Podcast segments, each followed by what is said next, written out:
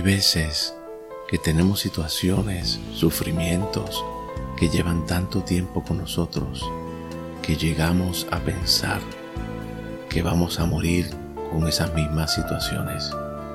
Dios tiene la capacidad de poder liberarnos de ellas. Sin embargo, en su amor, en muchas ocasiones, tiene otra cosa en mente. Él quiere que nosotros seamos libres verdaderamente libres. Y somos libres cuando sabemos que somos amados por Dios y que podemos amar de igual manera, sabiendo que las circunstancias que nos rodean no determinan cuán amado yo soy o la capacidad que yo tengo para amar. Dios quiere que disfrutemos de esa libertad.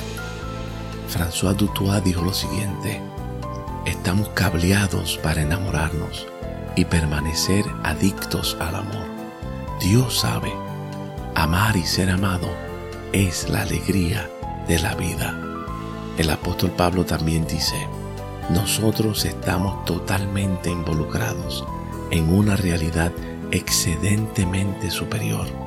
La extensión y el peso de esta gloria, de este amor, hacen que cualquier acto de sufrimiento se transforme en insignificante.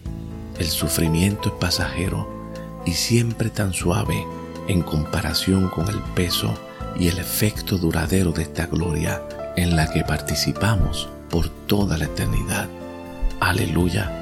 Dios te dice directamente a ti hoy, mi amor en ti tiene el poder de llegar a donde los ojos no pueden ver y las manos no pueden tocar, especialmente a ti.